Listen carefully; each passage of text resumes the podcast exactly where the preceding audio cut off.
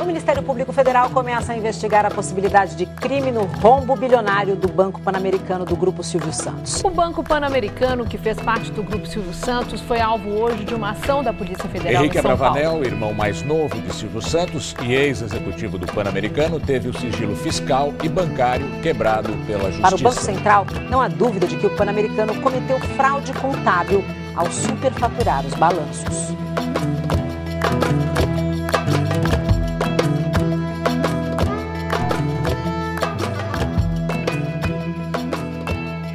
É de hoje que histórias de ascensão e queda fascinam as pessoas.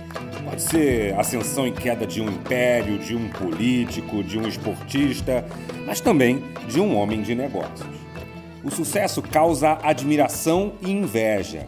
O fracasso que se segue após o período no topo causa perplexidade nas pessoas. O ambiente corporativo brasileiro tem uma razoável cota de empresários que fizeram essa trajetória. O patrono da turma é o Irineu Evangelista de Souza, conhecido como Barão de Mauá, que passou de capitalista mais poderoso do segundo reinado a falido em poucos anos. É possível que eu faça uma edição especial do Bora Voar com esse personagem tão importante para o nosso universo empreendedor.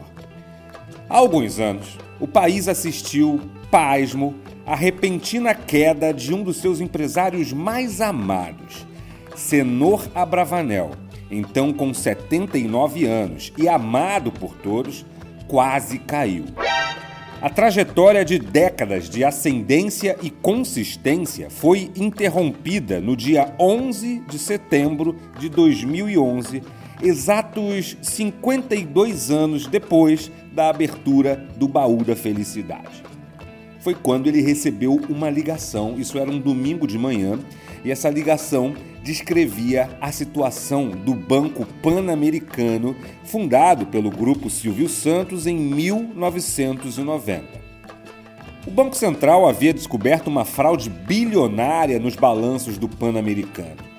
Para evitar a liquidação do seu banco, Silvio teve de tomar um empréstimo de 4 bilhões e 300 milhões de reais e entregar todas, eu disse todas as suas empresas em garantia de pagamento desse empréstimo. Comunicado. O Banco Pan-Americano pediu um empréstimo de 2 bilhões e meio de reais ao Fundo Garantidor de Crédito, dando como garantia o Baú da Felicidade, a Jequiti Cosméticos, o SBT e outras empresas que valem no mercado mais do que o empréstimo e que pertencem ao grupo Silvio Santos. Todo este dinheiro foi colocado para reforçar o caixa do banco. As pessoas e as empresas que confiam no nome Silvio Santos estão absolutamente garantidas. Não tiveram e nem terão, em hipótese alguma, qualquer prejuízo. Continue confiando na credibilidade do grupo Silvio Santos. Até o tropeço do Silvio Santos foi tão surreal como a sua própria história, mas com alguma justificativa. A gente vai entender essa história agora.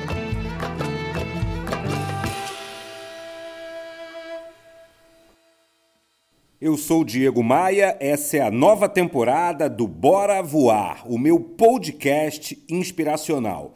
Você pode escutar os meus podcasts na sua plataforma de música favorita. Esse conteúdo está disponível gratuitamente em todas as plataformas: Spotify, Orelo, Deezer, Apple Podcasts. Escolha a sua. Clica em seguir para ser informado quando eu fizer atualizações. Esse é o terceiro episódio dessa nova temporada, de um total de quatro, onde a gente está decodificando Silvio Santos, um dos maiores vendedores vivos da história brasileira.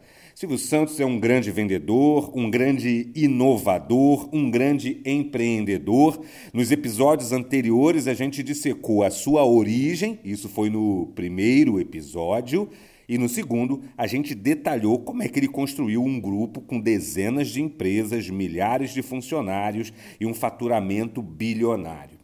Hoje a gente vai falar de um grave tropeço a quase falência do grupo Silvio Santos.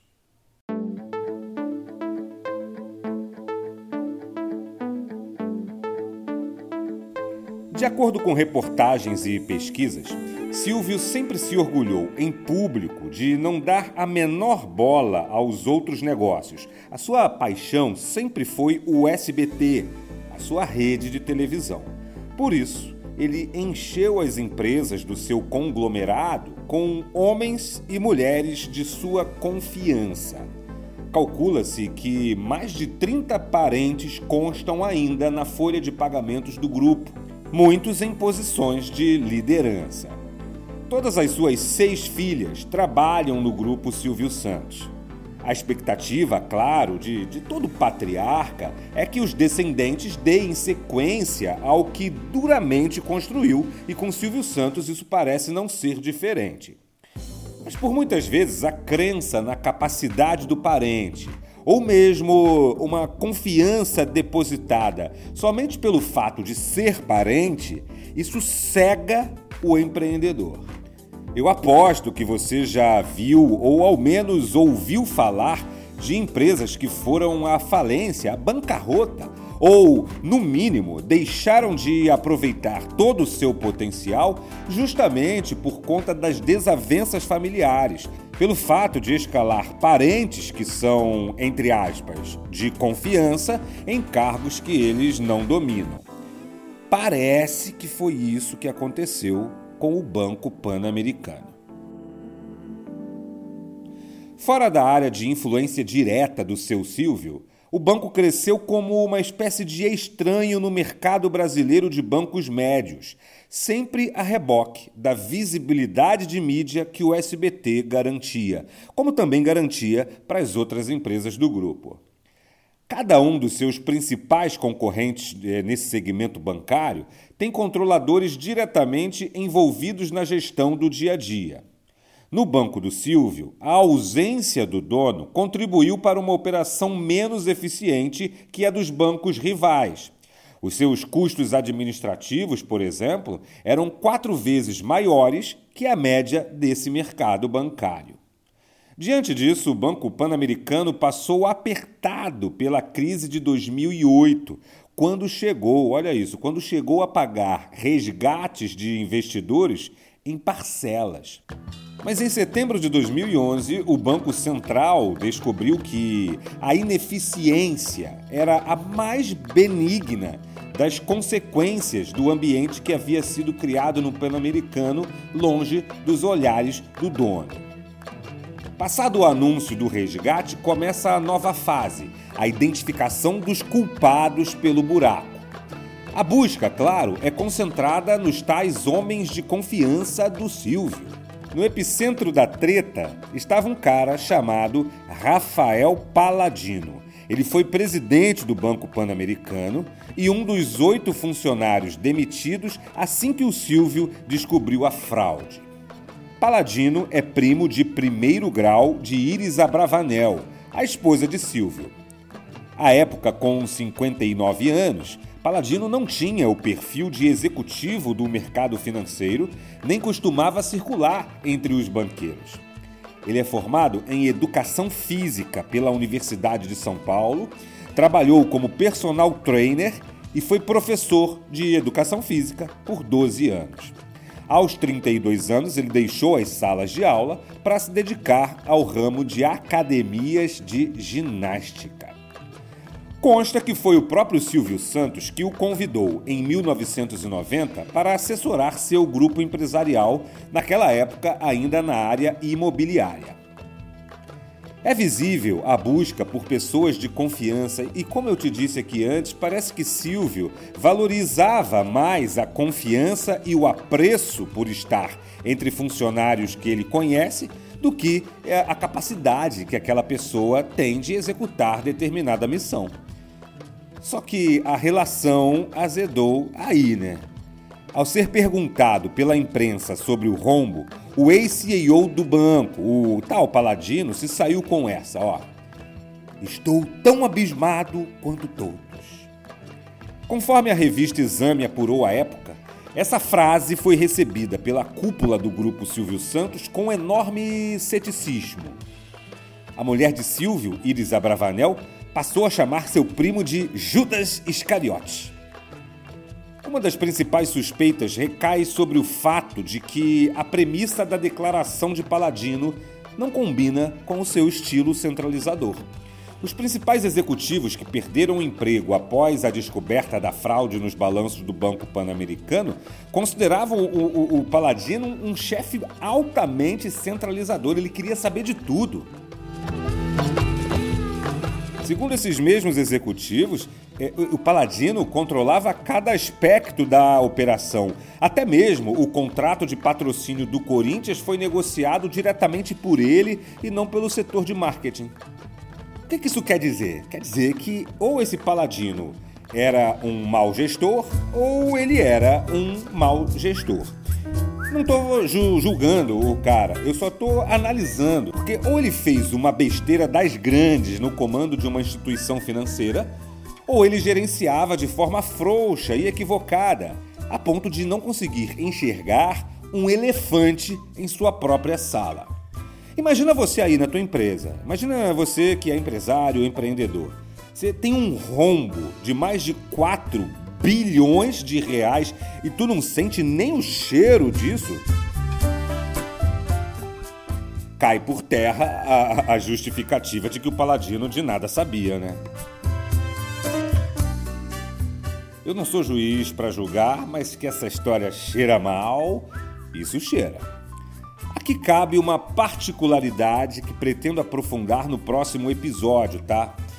Antes dessa treta toda, lá no ano de 2009, ou seja, dois anos antes de descobrirem o, o rombo no caixa do Banco Pan-Americano, a Caixa Econômica Federal comprou 35% do Banco do Silvio por 740 milhões de reais através da sua subsidiária, a Caixa Par. Há indícios claros de que essa negociação foi articulada no Palácio do Planalto diretamente entre Silvio o ex-presidente da República Luiz Inácio Lula da Silva e a presidente, na época, da Caixa Econômica Federal, a senhora Maria Fernanda Ramos Coelho.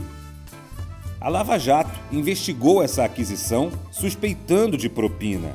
Até hoje nada foi comprovado. Bom, voltando à história. Descoberto o rombo no banco, a rapidez de resolver e amenizar os estragos é vital. Cada segundo é dinheiro perdido e o Silvio agiu rápido. Como bom vendedor, como bom empreendedor, ele resolveu logo essa pemba. Pela, pela norma do sistema financeiro brasileiro, ele tinha 30 dias para responder formalmente ao Banco Central, mas em cinco dias, apenas cinco dias, ele já tinha encaminhado tudo. Ele mandou toda a diretoria do banco embora, e articulou, com, nas semanas seguintes, a venda de toda a sua participação majoritária eh, no Banco Pan-Americano ao banco BTG Pactual, na época controlado pelo empresário André Esteves, e essa transação custou ali para o André Esteves algo próximo de 450 milhões de dólares. Aí o que, que o Silvio fez? Se livrou da dívida, lá daquela, daquele ato que ele teve de dar em garantia todo o seu patrimônio. Negócio fechado. O BTG Pactual é o novo controlador do banco de Silvio Santos. Se eu não entendo de banco, para que eu vou ficar com o banco?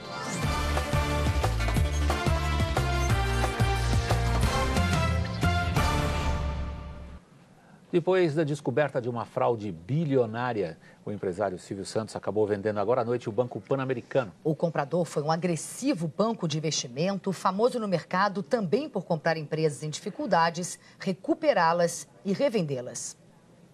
Mais de duas horas de reunião a portas fechadas, sem o banco no grupo e Silvio Santos não perdeu o bom humor pessoal, boa noite. Muito obrigado pela recepção. Se eu vendi o banco, qual banco de Jardim? Entre uma brincadeira e outra, o empresário confirmou a venda do Banco Pan-Americano. Eu vendi o banco porque eu fiz questão de, se eu não entendo de banco, para que eu vou ficar com o banco? Silvio desconversou sobre o valor da venda e não deu detalhes do negócio. Mas quais foram as condições de venda? Você sabe que eu não sou advogado, os meus advogados trataram disso e eu realmente não sei. Foi tanto papel na minha frente que eu até. Nem eu assinei. É, quem assinou foi a minha filha Renata e o meu, e o meu sobrinho Guilherme. Eu não assinei nada. Nesse episódio caiu também um sujeito chamado Luiz Sandoval, que foi por 28 anos presidente do grupo Silvio Santos uma vez que ele ocupava o cargo de presidente do Conselho de Administração do Banco Pan-Americano. Ele era o responsável, numa última instância, pelos mandos e desmandos que o grupo do primo da Iris Abravanel estava tocando lá no banco. Né?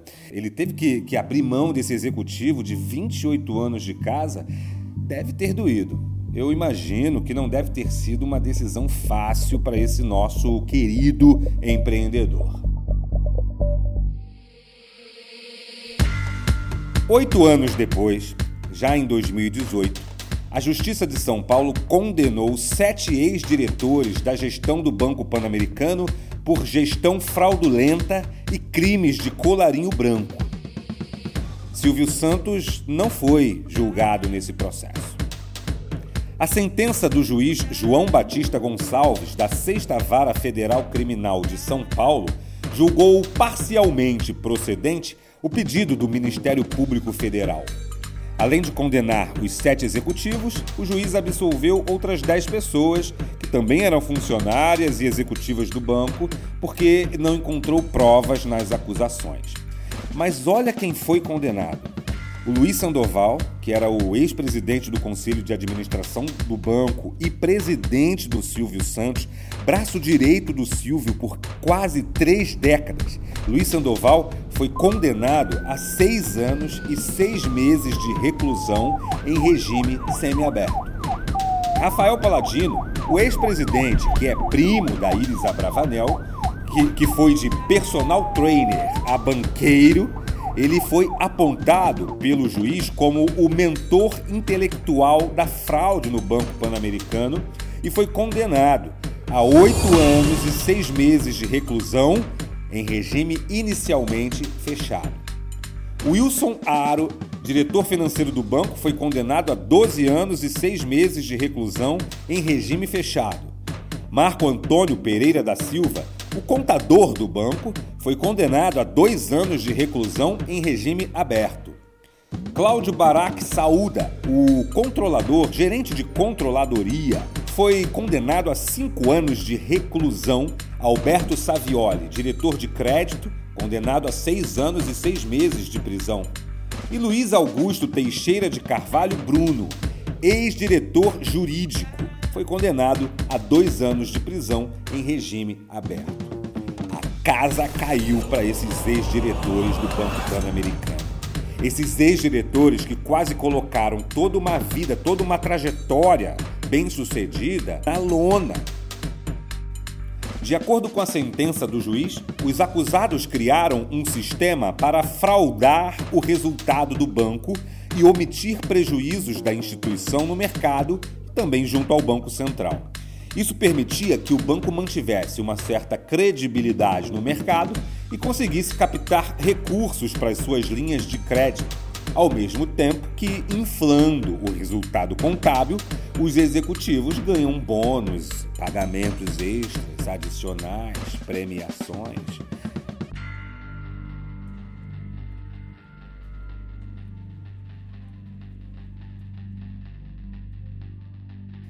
É, meu amigo, minha amiga, empreender em áreas nebulosas, desconhecidas, complexas e altamente competitivas e reguladas é um risco alto.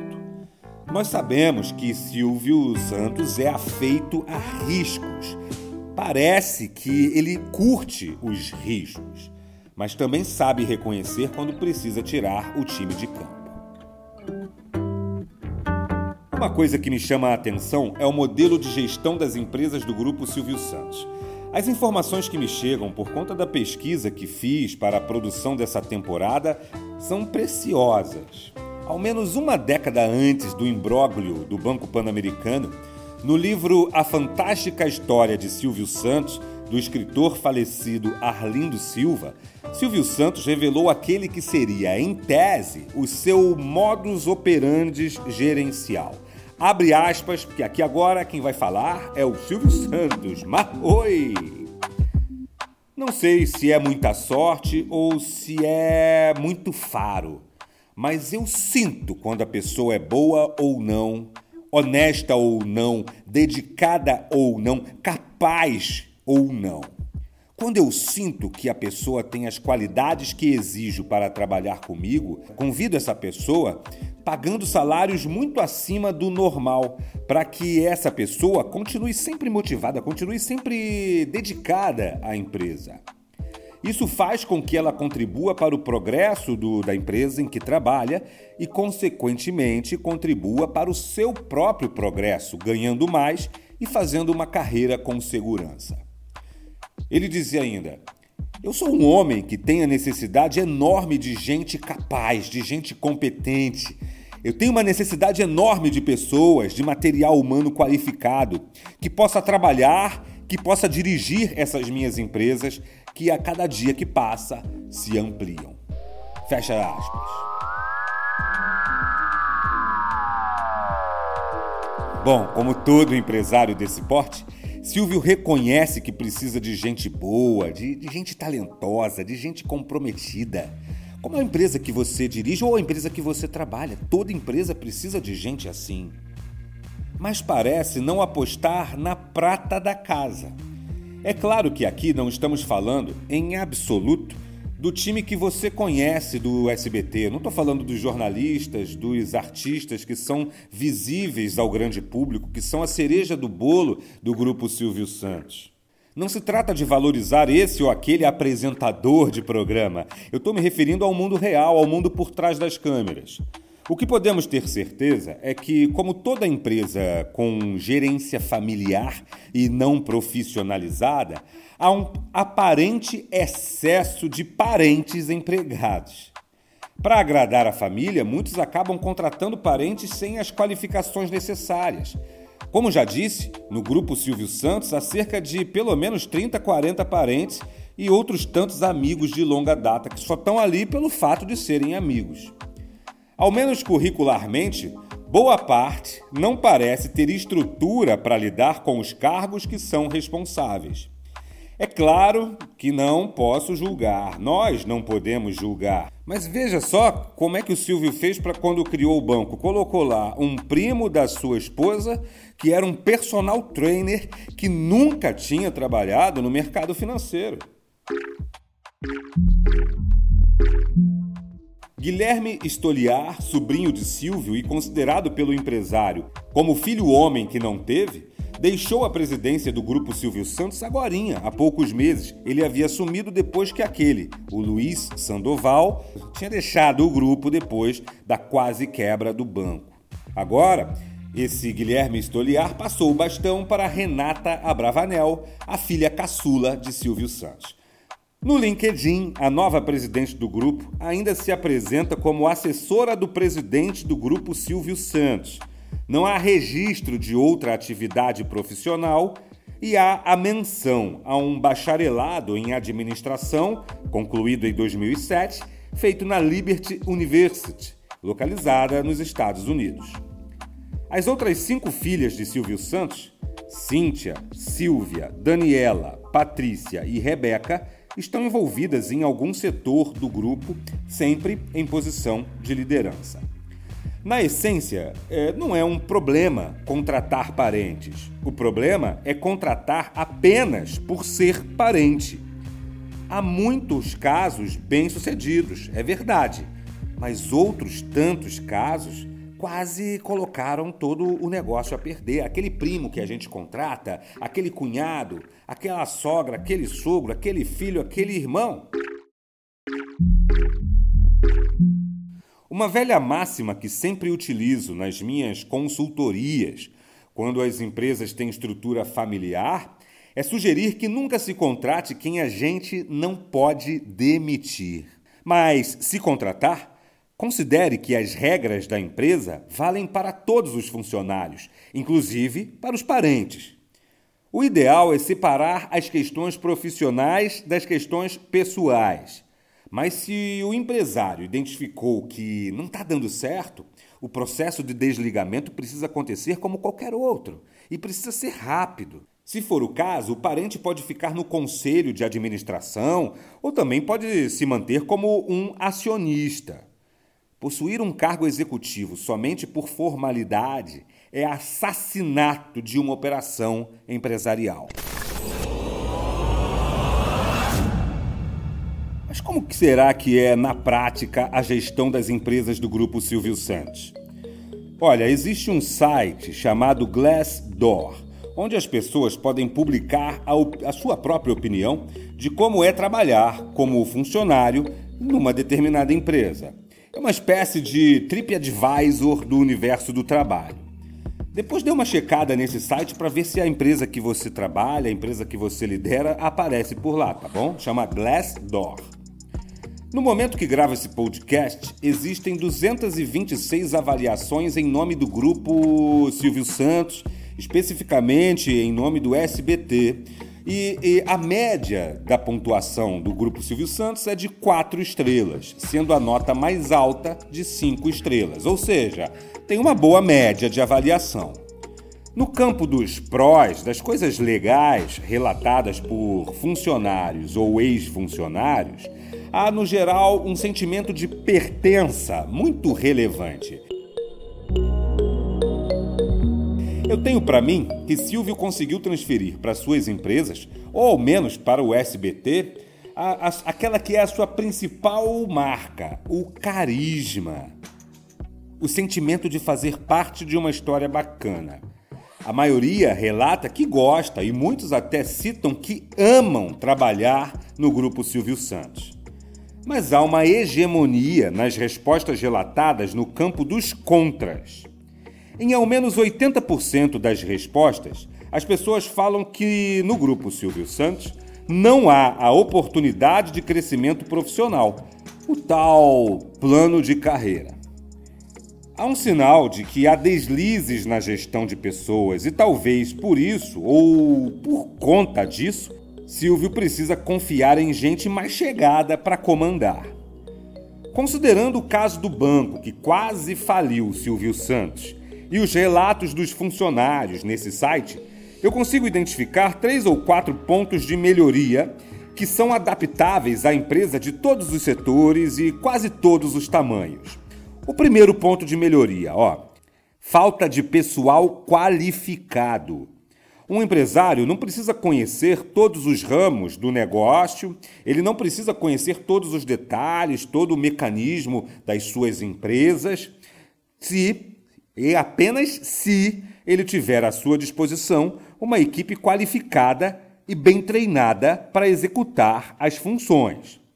Caso contrário, precisa ser ele quem toma conta, quem sabe todos os pormenores. O ponto negativo dessa visão é que não há escala, ele não consegue crescer.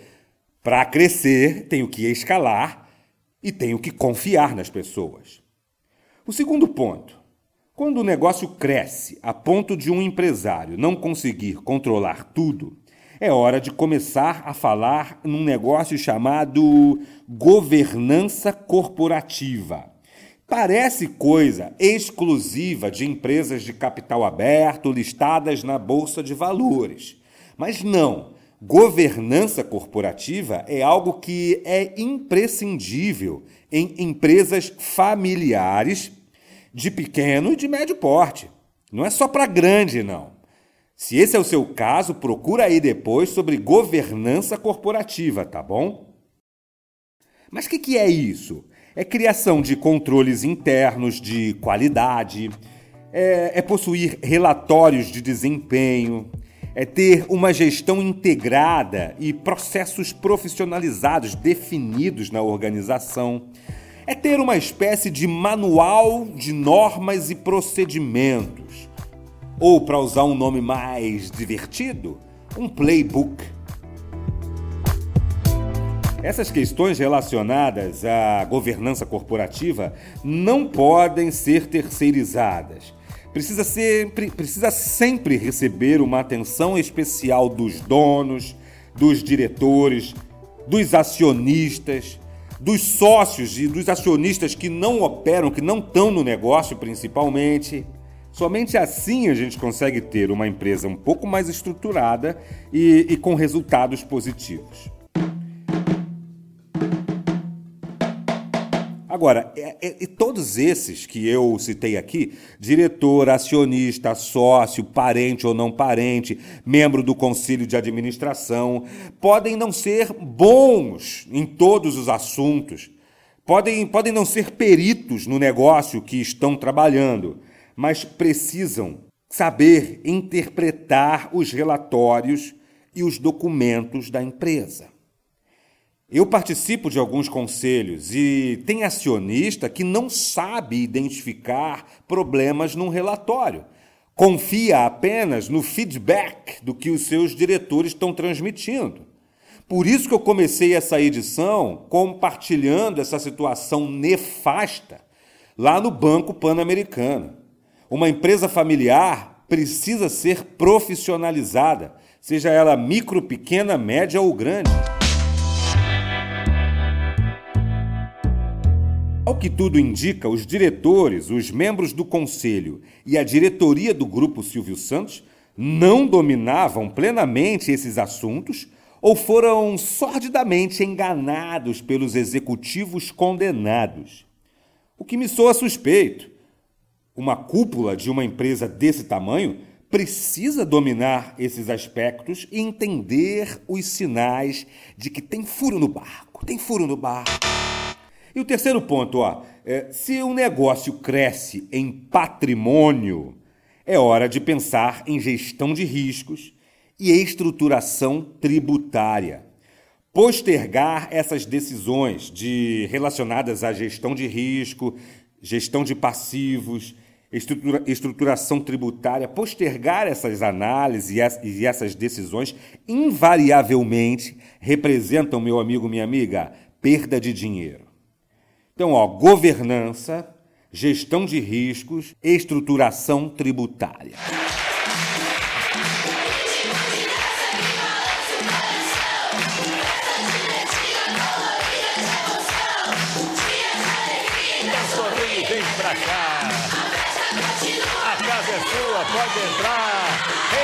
Silvio Santos é um dos profissionais de mídia mais amados e respeitados do Brasil com o seu carisma e com a sua personalidade excêntrica e com décadas de sucesso no comando de programas de auditório, é reconhecido e até imitado com facilidade por qualquer brasileiro. Vem pra cá, vem pra cá. Vamos ver as câmeras escondidas, vamos ver.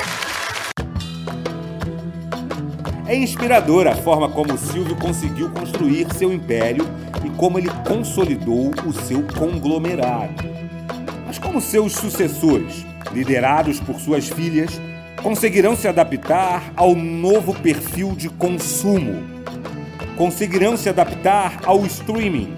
De acordo com o Ibope, nos últimos 20 anos, a audiência da televisão aberta caiu 17%, somando todos os canais que operam no Brasil.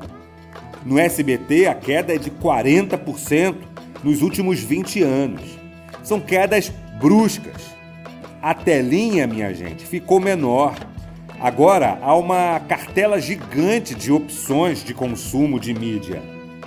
Dados também do Ibope indicam que, em conjunto, os serviços de vídeo sob demanda representam já a segunda maior audiência no país, atrás apenas do Grupo Globo. Para a maior parte dos analistas, o streaming parece ser o futuro da indústria do audiovisual. Prova disso é que as ações da Netflix bateram recorde, elevando o preço da empresa para mais de um trilhão de reais. Com a chegada do 5G, o acesso rápido a conteúdos em streaming será ainda mais intenso. É bastante provável que as TVs tradicionais continuem sofrendo de forma muito consistente a perda dessa audiência e a perda também da sua relevância. O streaming da emissora do seu Silvio tem melhorado de forma consistente e o time de TI está de parabéns. Disponível gratuitamente em sbtvideos.com.br, atende especificamente o consumidor padrão do SBT, se tornando uma espécie de acervo de sua programação. Parece que ainda não aproveitam publicitariamente essa plataforma. A luta do SBT, nas palavras do próprio Silvio, sempre foi se consolidar na vice-liderança de audiência entre as emissoras abertas, acreditando que seu principal concorrente, a Rede Globo, se consolidou de forma intransponível no primeiro lugar. Mas agora, o Grupo Silvio Santos, assim como outras milhares de empresas brasileiras, tem outro adversário. O padrão de consumo está mudando. Como você sabe, quem ganha o jogo, principalmente agora, onde um monte de transformações estão acontecendo, é aquele que se adapta mais rapidamente às mudanças que o mundo está impondo. E não aquele com mais dinheiro, com mais capital, com mais boas ideias, é aquele que se adapta mais rapidamente. Como é que você está se adaptando nesse novo ambiente que está sendo transformado muito rapidamente? No próximo e último episódio dessa série de decodificação de Cenoura Bravanel, vamos tratar da personalidade do homem público Silvio Santos, seu flerte com a política eleitoral e uma peculiaridade curiosa. Seu apoio ao presidente que está no poder independe de ideologia e de crença. Silvio Santos esteve apoiando e dando voz a todos os presidentes da República, de Médici, ainda na ditadura militar, até Bolsonaro. Você encontra fotos dos encontros do Silvio com os presidentes da República, Temer, Dilma, Lula, Fernando Henrique, Fernando Collor, lá no site desse podcast, onde tem também algumas outras fotos, algumas imagens de arquivo para ilustrar melhor toda essa história que eu tô te contando. O endereço você sabe, né? É diegomaia.com.br barra Bora Voar. E aí quando você acessar esse site, aproveita para me adicionar no Instagram, me adiciona no Facebook, clique em seguir lá no YouTube e também no seu canal de música preferido, seja Spotify, Deezer, Apple aproveita para me contar o que, que você está achando dessas análises que eu tenho feito aqui do grande vendedor, do grande empreendedor Silvio Santos. Eu te espero, vem comigo, vamos com tudo. Bora! Bora voar! Bora voar?